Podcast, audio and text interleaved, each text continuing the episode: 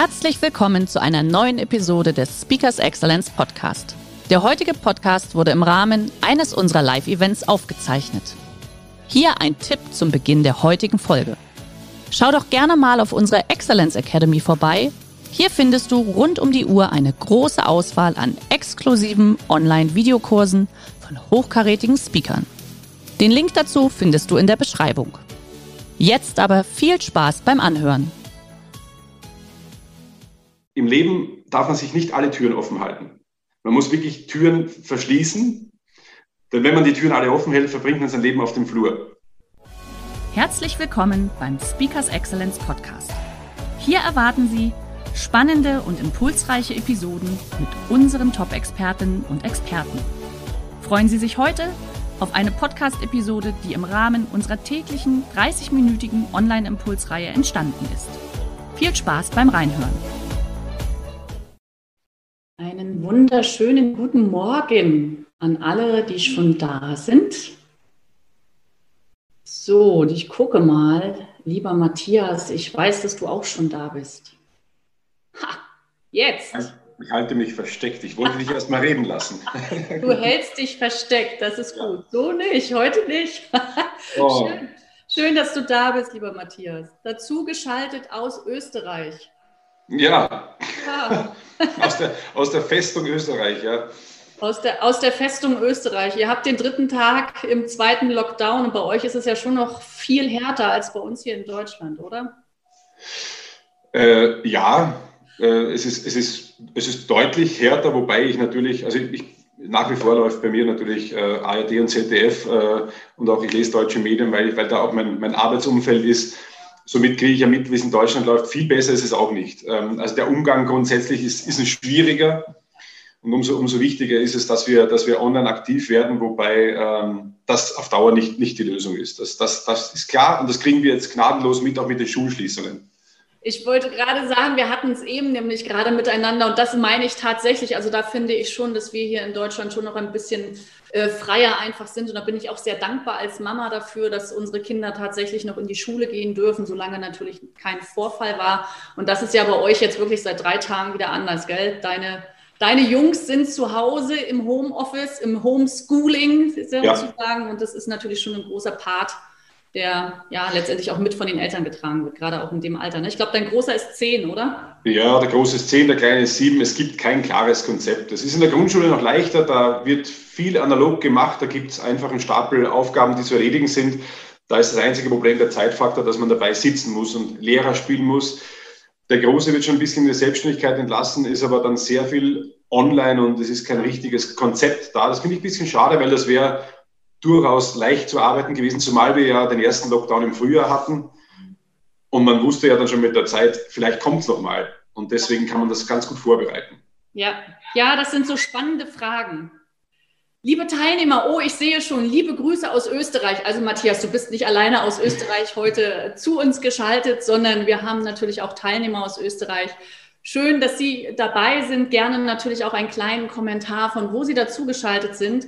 Und Sie haben es ja schon gelesen. Ich freue mich heute tierisch auf den stärksten Mann der Welt, Matthias Steiner. Lieber Matthias, du warst von 2008 bis 2012 ja tatsächlich der stärkste Mann der Welt. Das heißt, du durftest diesen Titel offiziell tragen. Ja. Ähm, und es ist für mich natürlich total beeindruckend. Meine erste Frage an dich, also Hast du das als kleiner Junge schon gespürt, dass du so überdimensionale Kräfte in dir hast, so aller Pippi Langstrumpf und konntest da irgendwas heben? Also ich, ich, war, ich war weder Pippi Langstrumpf noch, noch bin ich äh, in den Zaubertrunk fast gefallen. Das ist also von, von Anfang an so ging. Ich bin auch nicht so, so äh, schwergewichtig auf die Welt gekommen. Ich war tatsächlich ein, ein relativ normaler Junge, wobei ich eins schon sagen muss, äh, Kinderbilder von mir zeigen. Ich habe mich für meine kräftigen Oberschenkel ein bisschen geschämt. Also der Körper war normal, aber die Oberschenkel waren kräftiger als bei den Kollegen. Beim Fußballspielen habe ich das schon gemerkt und habe immer Radlerhosen, sagt man dazu, diese kurzen Leggings angezogen und habe gedacht, die machen die, die Beine schlanker. Das hat so dämlich ausgesehen. Also es war schon eine Besonderheit da, ähm, die, die starken Beine. Okay. Aber das alleine reicht ja nicht. Also körperliches Talent und äh, die Erfahrung habe ich äh, natürlich über die Jahre gemacht. Es gab viele körperliche Talente. Es gab Athleten, die waren wahnsinnig schnell, die konnten eine gute Leistungssteigerung erzielen, aber die waren im Kopf nicht, nicht bereit dafür und die habe ich dann äh, mit links überholt. Hast du dann schnell überholt, okay. Ja, indem ich einfach konsequent dabei geblieben bin. Ja, das ist gut. Matthias, wir haben uns das für heute so überlegt. Wir haben äh, gedacht, Mensch, Matthias Steiner hat natürlich eine irre Geschichte zu erzählen aus verschiedensten Perspektiven. Weil natürlich bist du ja nicht nur erfolgreicher Sportler gewesen, du hast ja dann mit dem Profisport auch aufgehört, sondern du bist jetzt auch seit vielen, vielen Jahren erfolgreicher Unternehmer, gemeinsam mit deiner Frau. Ihr habt zwei gigantische Unternehmen aufgebaut, äh, Steiner Entertainment und Steiner Fitness, korrekt? Na, also Steiner Themen und Steiner Food, wobei die Steiner Food, Themen. Steiner Food, genau. die Steiner Themen nicht ganz so gigantisch ist, jetzt was kleineres. Das ist aus, aus der Not heraus entstanden, zu sagen, ähm, wer, wer kümmert sich denn jetzt um Matthias Steiner, wenn er öffentlich unterwegs ist? Und das haben wir irgendwann selbst gemacht und als Firma tritt man einfach besser auf. Aber die Steiner Food ist schon eine andere Nummer, weil wir werden jetzt plötzlich von der Konkurrenz äh, wahrgenommen und auch ähm, ja, versucht. Wir kommen da nachher noch drauf, weil da ist so ja. ein tolles Produkt dahinter, was ich ganz spannend finde. Ja. Aber lass uns vielleicht wirklich ein bisschen eher starten. Das wird ja heute ein bisschen interaktiver sein. Ich möchte trotzdem einfach dir die Möglichkeit geben, uns mal so ein bisschen dahin zu führen, weil ich meine, du hast es eben schon gesagt, du bist ja nicht als Gewichtheber geboren, sondern das war ja ein großer Weg bis zu deinem Olympiasieg nach Peking. Und lass uns doch da einfach ein bisschen dran teilhaben. Was waren so die unterschiedlichsten Stufen? Was waren die wichtigsten Etappen? Was waren die Hürden? Äh, mhm. Und dass wir danach wirklich auch gemeinsam in ein Interview starten. Ich habe viele Fragen an dich, aber liebe Teilnehmer, mhm. ich glaube, Sie haben noch viel mehr Fragen an den Matthias. Und von daher sage ich einfach, ich überlasse dir jetzt einfach mal für ein paar Minuten den Bildschirm. Erzähl uns ein bisschen was aus deiner äh, Geschichte wirklich bis zum Profisport, weil was ich ja auch spannend finde, du bist in Österreich geboren, bist aber damals Olympiasieger für Deutschland geworden. Also auch das ist ja ein Phänomen. Genau. Ähm, und dass du uns da einfach so ein bisschen abholst ein mythologisches Wesen sozusagen, halb Österreicher, halb Deutscher. Genau, also Bildschirm gehört dir. Ich schalte mich einfach kurz weg, aber ich bin da. Okay, das ist gut. Jetzt habe ich niemand mehr an, äh, zum Ansehen, schade, aber ich äh, schaue einfach mal in die, in die Menge, in das kleine Loch da oben. Ähm, es ist so, dass eigentlich die, die, die Geschichte beginnt wie, wie bei jedem anderen auch. Zunächst ist man einfach normal Kind, das ist klar. Ähm, viele Besonderheiten gibt es als Kind nicht. Vielleicht rückwirkend entdeckt man die ein oder andere Besonderheit, wie bei mir eben die starken Beine. Aber es muss natürlich auf dem Weg da oben eine, eine gewisse äh, Entwicklung passieren, eine gewisse Persönlichkeitsentwicklung und die hört letzten Endes nie auf. Das hält, das hält bei mir äh, tatsächlich bis heute an. Äh, eine, eine Weiterentwicklung ist, ist da unerlässlich. Es hat völlig normal begonnen mit allen Sportarten, klassisch Fußball, Tennis, äh, Gewichtheben, weil es mein Vater getan hat. Zunächst äh, um ihm zu gefallen, habe ich, das, habe ich da mitgemacht, war bei jedem Wettkampf mit dabei. Und warum mir eigentlich das Gewichtheben besser gefallen hat als, als alle anderen Sportarten, dann, die ich, ich betrieben habe, war zum einen, dass es kein Mannschaftssport war. Denn ich habe von Anfang an ähm, das Gefühl nicht, nicht ertragen können, ähm, wenn ich gut war und die anderen nicht, haben wir trotzdem verloren. Das kehrt sich natürlich in einem Mannschaftssport sehr schnell um dass wenn man selbst nicht so gut ist und einen schlechten Tag hat, kann einem die Mannschaft mitziehen, aber es passiert immer auch umgekehrt. Und als, als Einzelsportler habe ich äh, natürlich die alleinige Verantwortung. Das ist schon mal sehr schön. Das Zweite, was mir an dem Gewichtheben extrem gut gefallen hat, ist, dass es, dass es eine so ehrliche Sportart ist, was das Messbare angeht. Es ist ganz klar, der ein Kilo mehr hebt, hat gewonnen.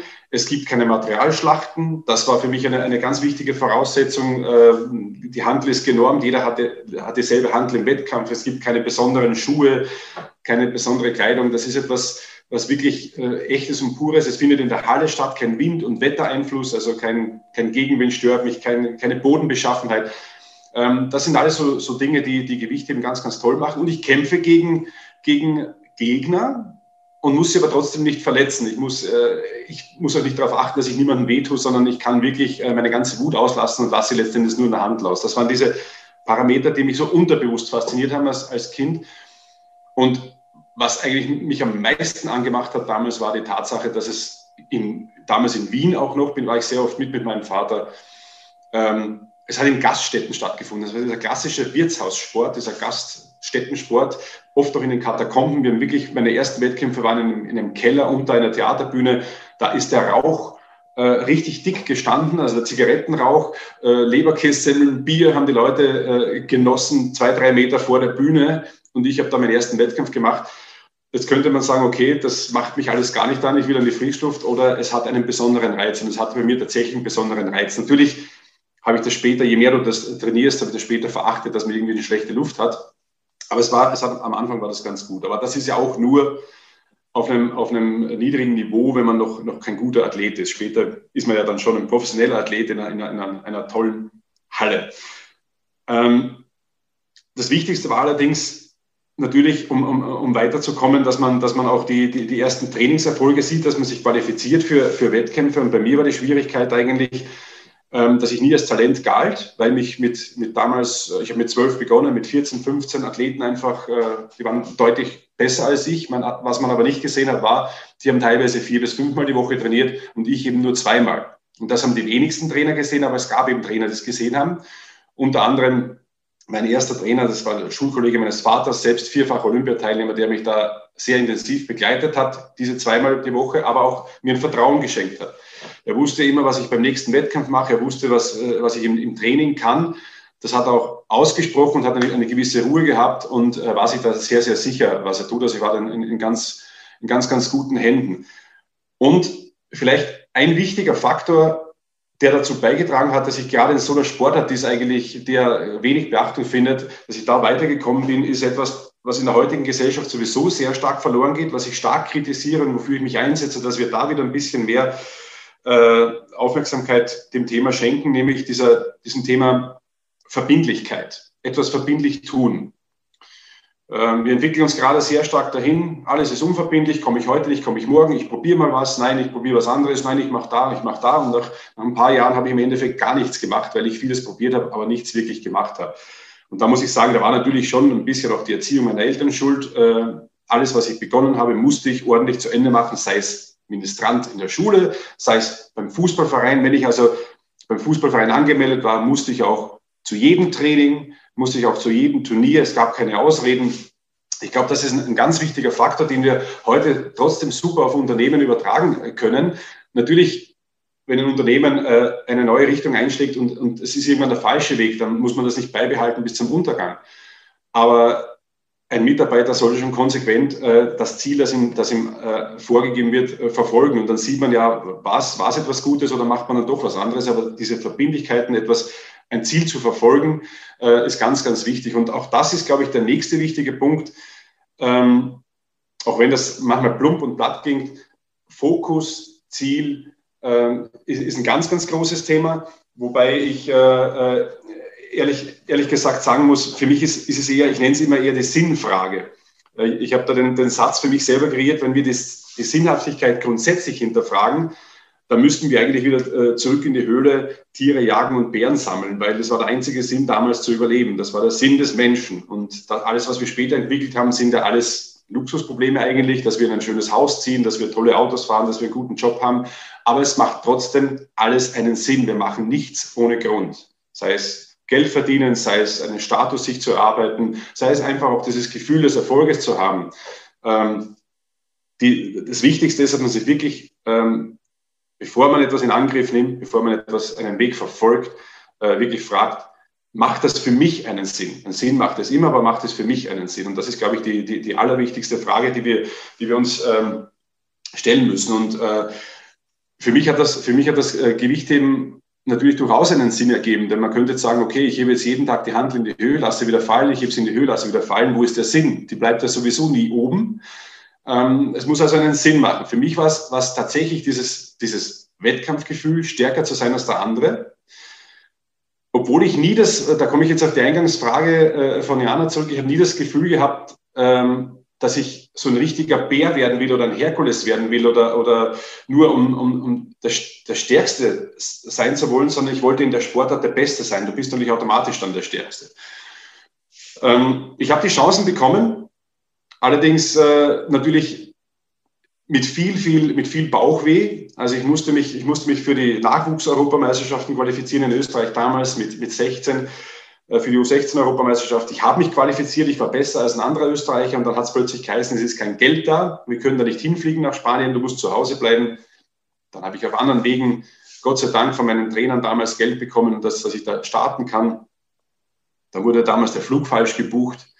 Äh, ich musste einen Tag früher wieder abreisen, habe den Wettkampf vorverlegt. Ich bin in einer Gewichtsklasse vorgestartet, war dann natürlich ungültig, bin also ohne Platzierung zurückgekommen. Das hat sich so ein bisschen, warum erzähle ich das? Das hat sich ein bisschen wie ein roter Faden durch, durch meinen, durch meinen Jugend-Juniorensport gezogen in Österreich. Ich habe mich auch für die Junioren-Weltmeisterschaft qualifiziert. In Griechenland war Medaillenkandidat mindestens für die Bronzemedaille, auch aufgrund der Trainingsleistungen schon wurde allerdings vom Verband in der falschen Gewichtsklasse gemeldet, konnte nicht starten, habe eine Woche Urlaub in Griechenland verbracht und wieder nach Hause fliegen. Und dann fragst du, dann stellst du dir wirklich die Sinnfrage, dann so ein halbes Jahr wirklich nur auf diesen einen Wettkampf hintrainiert, neben der beruflichen Ausbildung, die ich damals gemacht habe. Ich bin Installateur gelernt, Gaswasserheizung, also wahnsinnigen Aufwand betrieben, äh, um da hinzukommen, um eine Medaille zu holen, und dann darf ich nicht starten. Und so ist es bei vielen Wettkämpfen passiert, in falschen Gruppen gemeldet worden. Ich habe lange keine Olympia-Einkleidung bekommen in Österreich. Und irgendwann stellst du die Frage, macht das denn wirklich Sinn und was sind die Lösungen? Aber bevor dieser, die, diese, diese Frage aufhören oder weitermachen erstmal wirklich ähm, zu, dem, zu dem Zeitpunkt kam, äh, wo ich die Nation gewechselt habe, von Österreich nach Deutschland, hat schon angefangen, dass mit, mit 17 Jahren, als ich so wirklich angefangen habe, gut zu sein im, im, Jugendbereich, ist mein, ist mein erster Trainer verstorben. Und zwar ziemlich elend an einem Gehirntumor. Das war ja wie eine Vaterfigur für mich und plötzlich ist diese, diese Bezugsperson, die ja mit 17 noch sehr, sehr wichtig ist, du bist ja gerade ein junger Erwachsener, äh, stirbt dir vor deinen Augen weg. Ich bin also wirklich äh, Stunden äh, an, an seinem Sterbebett gestanden und war da plötzlich mit einem Mal erwachsen. Und da war auch dieser Punkt, wo sich bei mir gezeigt hat, äh, das habe ich ja nicht bewusst gemacht, aber bei mir gezeigt hat, äh, wenn so etwas passiert, so, eine, so, eine, so, ein, so ein Ohnmachtsgefühl, so ich stehe mit dem Rücken zur Wand, das ist die, die, die wichtigste Person nicht mehr da, was mache ich jetzt? Da ist eine, eine Wut in mir entstanden, die ich bündeln konnte. Und ich habe weitergemacht. Ich habe noch mehr weitergemacht als vorher. Ich habe mehr trainiert als vorher und wollte unbedingt dieser Person, diesem, dem Walter, das äh, beweisen, dass er als Trainer recht hat, dass ich ein guter Athlet bin. Das hat auch funktioniert in dem ersten, im ersten Jahr und kaum ist, war ein Jahr vergangen, war ich gerade mal 18, kommt der nächste, kommt der nächste Schock, äh, habe ich die Diagnose Typ 1 Diabetes bekommen. Und äh, entstanden damals durch einen grippalen Infekt, den ich missachtet habe. Also wir, wir erkennen jetzt Parallelen zu, zu Corona heute. Ich habe einen Zeitungsartikel gelesen, Corona kann Diabetes auslösen, dieses Angstmachen. Wobei wir müssen uns bewusst machen, und das habe ich schon jahrelang auch immer propagiert, äh, auch die Grippe und andere Krankheiten sind nicht zu unterschätzen. Ich habe es damals unterschätzt. Ich war unsterblich, ich habe wenig geschlafen, weil ich viel gearbeitet habe und viel trainiert habe und bin Typ 1 Diabetiker geworden. So, auf einmal wird alles auf Null gesetzt, die ganze Uhr wird zurückgestellt. Sie sind schwer krank, Herr Steiner. Sie müssen Diät halten. Sie sollten keinen Leistungssport mehr treiben. Ob Sie auf einer Baustelle arbeiten können, keine Ahnung. Das sind die Fakten, die man bekommt. Und das von einem Arzt, der selbst nach Zigaretten roch äh, aus, dem, aus dem Mund und irgendwie, deshalb, ich habe die ganze Situation nicht ernst genommen und wollte das auch nicht hinnehmen. Und schon wieder stand ich mit dem Rücken zur Wand und musste, musste mich da rauskämpfen. Die Frage war, äh, wie, wie funktioniert? Weil ich komme ins Krankenhaus, ich kriege Tropfen in die, in die Augen, dass ich nichts sehe, kriege diese schwere Diagnose, sei schwer krank mit 18, äh, hat noch nicht mal die erste Freundin gehabt, das ganze Leben war schon vorbei. Ähm, und habe das nicht akzeptiert und habe dann auf eigene Verantwortung, musste auch unterschreiben, habe gesagt, ich möchte auf dem Home Trainer, ich möchte probieren, ob ich Sport machen kann und habe dann durch dieses Probieren festgestellt, hoppala, ich bin ja gar nicht krank, ich habe nur eine Stoffwechselstörung, das heißt, ich muss ganz viel darüber lernen, ganz viel darüber wissen, damit umgehen, damit ich wie ein gesunder Mensch den Sport ausüben kann. Das heißt, ich habe mehr Aufwand betrieben, damit ich überhaupt äh, ein, ein, normaler Leistungssportler werden konnte. Also auch das konnte mich nicht, nicht zurückwerfen. Und ich habe auch diese, diese Fähigkeit mir angeeignet, die Dinge, die, die erstmal negativ sind und negativ wirken, ähm, zu nutzen. Jetzt könnte man fragen, ja, wo nutzt denn der Typ 1 Diabetes? Das ist eine, eine, eine relativ schwere Stoffwechselstörung, die ist, wenn man da nicht aufpasst, nicht gut eingestellt ist, geht es dir ziemlich schlecht. Ähm, ich nutze es insofern, es ist ein guter Parameter. Wenn ich, wenn ich schlechte Zuckerwerte habe, dann sagen mir die Zuckerwerte, Matthias, du machst etwas falsch, ändere was. Ähm, du lernst auch äh, damit umzugehen, wie man, wie man Insulin spritzt. Was macht denn Insulin mit dem Körper? Und da komme ich später auch nochmal zurück, dass, dass ich da auch ganz, ganz viel über Ernährung gelernt habe. Dass wir heute einfach nicht wahllos essen, weil Insulin da immer eine Rolle spielt. Aber das können wir später auch nochmal besprechen. Das habe ich also heute wirklich sehr, sehr positiv genutzt. Ich habe Diabetes also überstanden, bin, also nicht überstanden, sondern ich habe es ja noch, aber ich habe ich habe die Diagnose angenommen, habe hab mich vorwärts gekämpft und bin tatsächlich ein Jahr später Dritter bei der Junioren-Europameisterschaft geworden und auch später, äh, Dritter, noch zwei Jahre später, Dritter bei der Junioren-Weltmeisterschaft. Das heißt, das waren für mich jetzt internationale Erfolge unter 20 Jahren, wo für mich klar war, ich mache weiter und mein großes Ziel ist Olympia 2004. Ich will äh, zumindest mal dabei sein. Das war da das Ziel. Also noch, noch weit entfernt vom stärksten Mann der Welt, weil damals hatte ich tatsächlich 105 Kilogramm, da war ich so schwer wie jetzt oder so schlank wie jetzt und ähm, habe es tatsächlich geschafft, mich, mich zu qualifizieren, musste aber natürlich, um, um, um diesen Leistungssport auszuüben, meinen Job damals kündigen. Habe die Lehre beendet, habe gekündigt und habe mehr oder weniger von der Hand in den Mund gelebt, um den Sport äh, auszuüben. Ich habe bei meinen Eltern gewohnt, ich habe ein paar kleine Förderer mit ein paar hundert Euro gehabt, damit ich wirklich nur äh, meinen Sport ausüben kann und durfte dann in einem Verein trainieren und bin so als semi-professioneller Athlet äh, nach Athen gefahren und bin tatsächlich Siebter geworden, was ein sehr guter Erfolg war.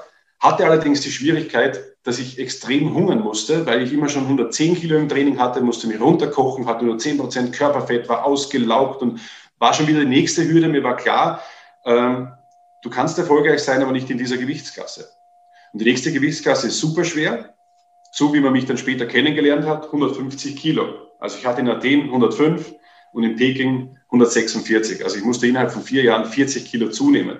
Und wenn mich heute jemand fragt, äh, ob das Abnehmen schwer war, sage ich, nicht so schwer wie das Zunehmen. Also das Zunehmen, vor allem im Leistungssport mit viel Training, war enorm, denn irgendwann konnte ich nach zwei, drei Teller Nudeln nicht mehr essen. Es war ja, ich war gesättigt, also musste ich auch noch Kohlenhydratshakes trinken, den puren Zucker. Also das war der ganze Aufwand, den ich dann noch zusätzlich treiben musste mit meiner äh, Typ-1-Diabetes-Erkrankung. Ähm, also nicht, äh, nicht ohne und habe es äh, trotzdem geschafft, da hinzukommen. Allerdings war für mich damals klar, mit den österreichischen Verbandsstrukturen kann ich auch im Superschwer keinen Olympiasieger oder keine Medaille holen, ähm, weil wir uns so zerstritten haben, weil, weil es so viele Probleme gab, weil Trainerkündigungen, eben diese Falschmeldungen, die es in den Jahren zuvor gab, es immer wieder Hürden gab, bis ich gesagt habe, okay, ich muss gehen. Und das hat mich auch niemand wirklich daran gehindert. Wo gehe ich hin? Äh, für mich gab es auch nicht viele Länder außer Deutschland. Zum einen gibt es keinen Kulturwechsel für mich da, zum anderen wusste ich, Deutschland hat sehr erfolgreiche äh, Gewichtheber alle Jahre gehabt. Und da habe ich mich dann äh, mehr oder weniger vorgestellt. Ähm, und da war ein ganz interessanter Punkt für den Trainer, den ich selbst, den ich selbst nicht so wahrgenommen habe. Für mich war das, hat das ja keine Rolle gespielt. Er hat mir das später im Nachgang mal erzählt, warum er sich um mich bemüht hat und äh, mich dann auch, auch äh, oder mir geholfen hat, mich einzubürgern. Äh, weil ich war nicht das Großtalent mit Platz 7 bei Olympia, ja, aber nichts Besonderes jetzt für ihn. Er hatte ja schon Olympiasieger im Vorfeld, äh, die Jahre zuvor. Ich war zwei Tage in Deutschland als Österreicher, habe gesagt, ich möchte unbedingt hier meinen mein Leistungssport weiter ausüben. Und er hat nach zwei Tagen gefragt, Herr Steiner, wir haben jetzt sechs, sieben, acht Stunden verbracht miteinander. Wir haben über alles geredet, aber Sie haben eine Frage nicht gestellt, die Frage nach dem Geld. Habe ich gesagt, ja, warum soll ich die stellen? Irgendwo kriege ich sicher ein paar Euro, ich muss ja nur meinen Sport ausüben, ich möchte hier im Leistungszentrum heben, ich will ja Gewicht heben. Und das war für ihn der Punkt, da wusste er, okay, das ist was ganz Besonderes äh, dieses Motiv, diese Motivation, es geht ihm nicht um Geld, sondern es geht ihm wirklich um das große Ganze. Und das war der, das war der tatsächliche Antrieb für mich. Natürlich ist es schön, äh, wenn man Geld verdient, aber es war eben nicht notwendig und nicht wichtig. Ich musste nur den Sport ausüben können. Und so haben sich die Jahre bis dahin auch gestaltet. Das war eigentlich alles ganz schön. Ich war immer in der Hoffnung, in ein paar Monaten bin ich Deutscher. Dem war aber dann nicht so. Es hat ganze drei Jahre gedauert. Ich musste sogar den Einbürgerungstest machen, der damals ganz neu kam, auch das Grundgesetz lernen und so weiter. Alles okay, habe ich gemacht, habe ich geschafft. Aber ich hatte eben drei Jahre keine, keine Wettkampferfahrung mehr. Ich konnte nicht in der Gewichtsklasse starten. Ich habe äh, also kein direktes Ziel gehabt. Gott sei Dank wusste ich das vorher nicht, dass das so lang dauert. Deswegen dachte ich jedes Mal von Jahr zu Jahr, das wird schon. Und äh, ja, kurz vor Olympia, zu allem Überfluss natürlich, ähm, ist dann eigentlich das, das Schlimmste in, in, in, in, meinem, in meinem Leben passiert, das war der Verlust meiner damaligen Frau. Und, und da kommst du natürlich dann an einen Punkt, äh, wo du nicht mehr, wo du einfach nicht mehr weiter weißt. Und da hatte ich einfach das, ähm, das, das Riesenglück, dass das Gewicht eben so eine Sportart ist, die dich sehr, sehr müde macht. Ähm, wenn du nur trainierst, isst und schläfst und nichts anderes machst, bist du einfach nur fertig und ich hatte nicht viel Zeit zum Nachdenken. Deswegen war das für mich auch ein Punkt, den ich, den ich da nur durch das Gewichtheben äh, mit dem Ziel äh, ganz gut überstehen konnte. Und 2008 war es für mich dann tatsächlich so, ähm, dass ich Anfang des Jahres Deutscher wurde, also wirklich kurz vor knapp. Im August waren die Olympischen Spiele, im Januar wurde ich Deutscher und es war damals nicht klar, dass ich rechtzeitig Deutscher werde. Es war auch nicht klar, dass ich mich rechtzeitig qualifizieren kann. Da musste ich auch noch vorher qualifizieren. Also es war alles an einem sehr, sehr dünnen seidenen Faden. Und als dann dieser, dieser Bogen losgelassen wurde, dieser, dieser gespannte Pfeil und Bogen, der sich all die Jahre aufgestaut hat, dann kam plötzlich eine Energie, ähm, die nur aufwärts ging. Ähm, die wenigsten haben mit dem Olympiasieg, mit dem stärksten Mann der Welt gerechnet, wir zum Schluss tatsächlich schon. Also ich habe dann, da, wenn ich jetzt, ich möchte mich überhaupt nicht mit Trump vergleichen vom Wesen her, aber dieses Selbstbewusstsein, diese Überzeugung, äh, etwas zu tun, bei mir hat es ja auch noch Sinn gehabt, dass ich wusste auch, was ich tat, äh, die war einfach da. Und äh, das finde ich, äh, das finde ich trotzdem beeindruckend. Ich möchte eben nicht, nicht äh, zu, zu Trump übergehen, aber ich finde es ich finde es trotzdem wichtig, wenn man von etwas überzeugt ist, wenn man etwas kann, dass man daran einfach auch das nach außen transportieren muss. Ich bin der Beste, ich bin der Stärkste, ich schaffe das. Und dass man ja den anderen keinen, äh, keinen äh, Zweifel lässt, das ist ganz, ganz wichtig. Das, die Erfahrung habe ich da gemacht. Mhm. Ja, du bist da. Ich habe mich jetzt einfach wieder dazu geschaltet. Ja. Ich habe nämlich mit Schrecken auf die Uhr geschaut, weil ich habe dir so gespannt gelauscht und ähm, Dankeschön, dass du uns in diesen Minuten jetzt einfach diesen, diesen Einblick gegeben hast von deinen Jahren bis zur Olympia. Und es ist schon sehr beeindruckend, über welche Hürden du einfach gesprungen bist. Und das waren nicht längst nicht alle. Das waren nicht alle, das denke ich mir nämlich. Und das, äh, ja, das, das ist natürlich klar. Lass uns, lass uns jetzt wirklich ein bisschen in das, in das aktuelle Leben kommen und in das, was du jetzt tust, was du aus dieser Zeit gelernt hast. Du hast eben so viele Punkte angesprochen und jetzt ist natürlich auch klar, äh, warum du dich gemeinsam mit deiner äh, wunderbaren Frau Inge jetzt einfach auch um das Thema Lebensmittel Low Carb äh, kümmert, weil das ist natürlich einfach etwas, was dich dein Leben lang prägt. Ja, das Thema Ernährung, du hast es eben sehr gut beschrieben. Du hast es einfach angenommen, du lebst damit. Ähm, vielleicht wirklich mal ganz kurz einen Einblick, was, was ist Ernährung für dich und äh, welche, welche Rolle spielt es in eurem Leben und, und warum? Du hast es eben selbst gesagt, das Warum spielt eine ganz große Rolle bei dir. Warum habt ihr daraus jetzt tatsächlich auch eine Firma gemacht? Also Ernährung bedeutet für mich zunächst mal Genuss. Das ist für mich, da steht an, da steht an erster Stelle, äh, trotzdem auch ein bisschen Bewusstsein. Also das, das Wort Selbstbewusstsein steht für mich in Verbindung mit Ernährung. Ich muss mir meiner ja selbst bewusst sein, was ich tue. Und letztendlich ist das genauso, wie ich ein Auto betanke. Das, was ich bei mir reinfüttere und reintrinke, das kommt dann am Ende des Tages äh, raus. Und um, und um leistungsfähig zu sein und um Ziele zu erreichen, ist es, glaube ich, besser, wir sind gesund und fühlen uns fit. Das heißt aber nicht, und das ist der große Druckschluss, dass wir den ganzen Tag nur Salat essen müssen und nur Wasser trinken müssen. Aber es gibt ein paar Dinge, die, äh, die eben auf meiner Erfahrung beruhen, die wir beachten müssen, die man ganz gut auf, auf, auf viele Menschen äh, äh, umlegen kann. Da hilft mir die Typ-1-Diabetes-Erkrankung, weil ich sofort weiß, wenn ich irgendetwas zu mir nehme, was passiert mit meinem Blutzucker.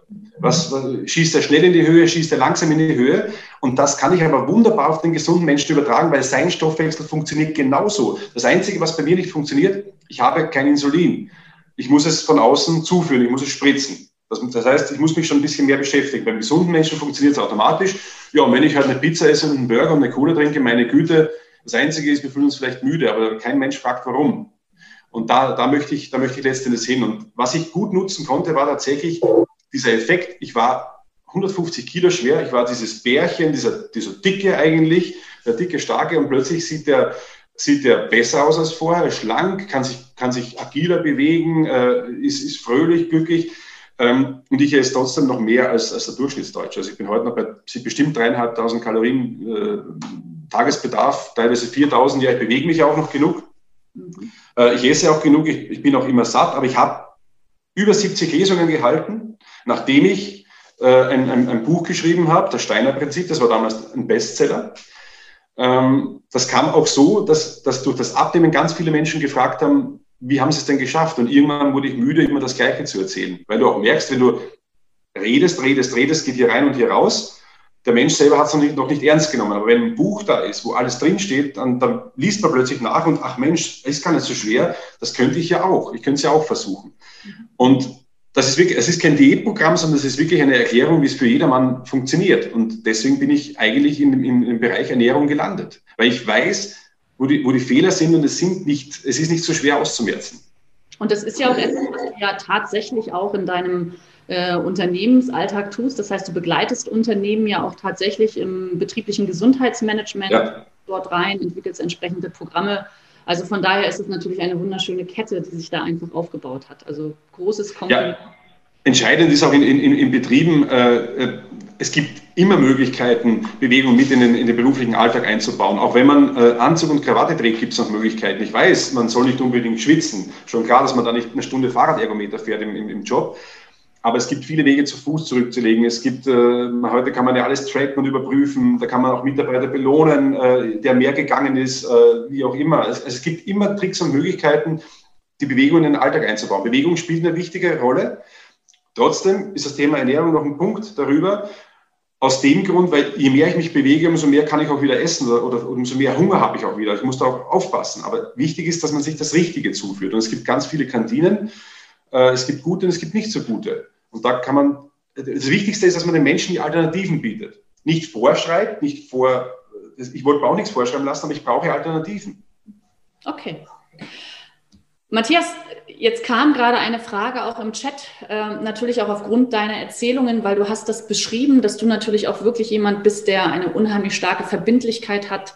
Äh, du konzentrierst dich auf das Ziel. Und jetzt hier die Frage, wie halten äh, oder wie halten Sie für das oder wie halten Sie das richtige bzw. effiziente Verhältnis aus Trainingseinheit und äh, Regenerationszeit? Also ohne, dass du vielleicht zu verbissen trainierst. Hast du da so eine Grundformel für dich entwickelt gehabt? Wie, wie funktioniert das? Das im Sport ist es, ist es sehr, sehr, sehr gemein, solche Fragen zu stellen und sich dann auch zu, zu, nein, zu erwarten, dass, man, dass ich in einem Satz das beantworten kann, weil es ganz viele Sportarten gibt.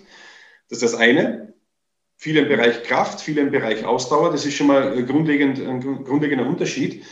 Ähm, und dann ist die Frage, was ist das Ziel? Die Frage ist auch, was ist der Ist-Zustand? Und das gilt sowohl für die Ernährung als auch für das Training. Wenn ich jetzt äh, eine, allgemeine Faustformel raushaue, äh, ist es unheimlich schwer, äh, den Menschen auch da zu erreichen. Was man schon tun kann, und da gibt es schon, schon ein paar gute Ratgebersätze, ist, für den, wenn man keinen Leistungssport macht, dass man in der Woche Krafttraining mit Ausdauer kombiniert. Drei bis viermal Training insgesamt wäre nicht schlecht.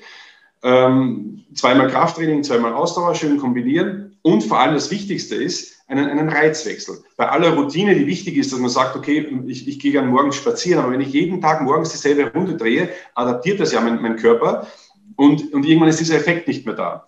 Also diese Grundregeln kann man schon raushauen, zu sagen, ich brauche einen Reizwechsel, aber jetzt einzelne Ziele äh, rauszuarbeiten oder zu sagen, ich, ich habe jetzt genau das Richtige für dich, dann musst du dich mit der Person beschäftigen und sagen, was ist dein Ziel, was ist dein Ist-Zustand und dann kann man einen Plan erarbeiten. Wobei Pläne braucht es nicht unbedingt, äh, ein paar Ansagen. Okay. Nächste Frage, Matthias. Lieber Matthias, worin siehst du deine große mentale Stärke und worin deine größte mentale Schwäche? Naja, meine, meine, meine größte mentale Stärke ist tatsächlich, äh, wobei das, das kann auch, können auch viele, meine größte mentale Stärke ist, wenn ich mir etwas in den Kopf gesetzt, gesetzt habe, dass ich das so nachverfolge, dass ich Erfolg haben werde. Die Frage ist natürlich, wann. Das heißt doch nicht, dass ich übermorgen Erfolg haben werde. Ich, meine, ich habe jetzt in diesem Jahr ein neues Unternehmen gegründet. Ich wäre schon gern weiter. Es kommen andere äh, äh Prügel, aber ich weiß, ich habe so ein gutes Produkt. Ich, ich, ich ich mache das so gut, dass es, dass es auf jeden Fall was wird. Das ist für mich ganz, ganz wichtig. Ich weiß nur noch nicht wann. Und es kommen immer, immer unvorhergesehene Dinge. Aber das Wichtigste ist, und da, da komme ich jetzt zur Antwort, das Wichtigste ist, wenn ich mir etwas in den Kopf setze, dann muss ich es auch wirklich wollen. Ich muss ehrlich zu mir selber sein.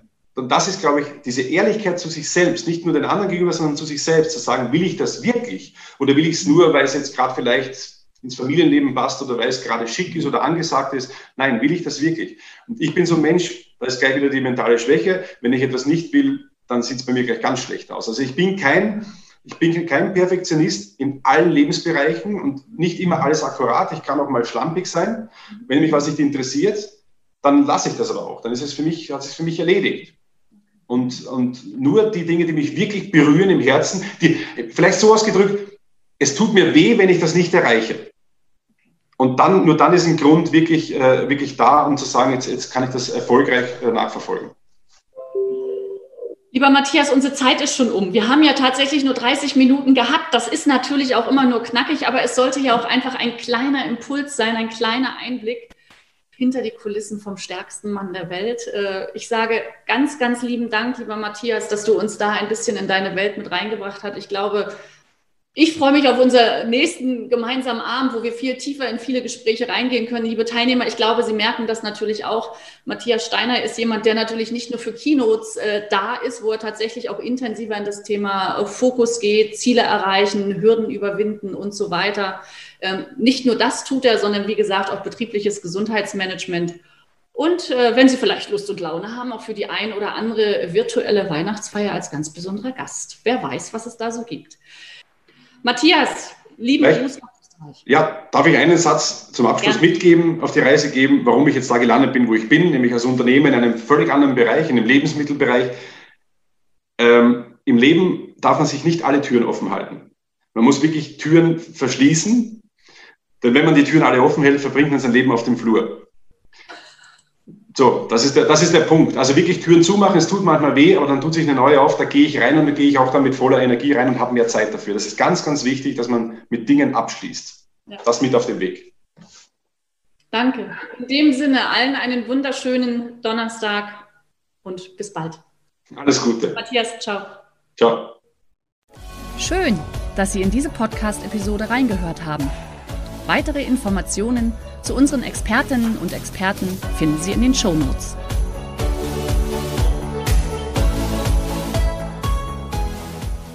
Der heutige Vortrag hat dir gefallen? Dann schau dich doch gerne auf unserem Kanal um oder sei live bei einem Forum dabei. Weitere Informationen findest du in der Beschreibung. Bis zum nächsten Mal.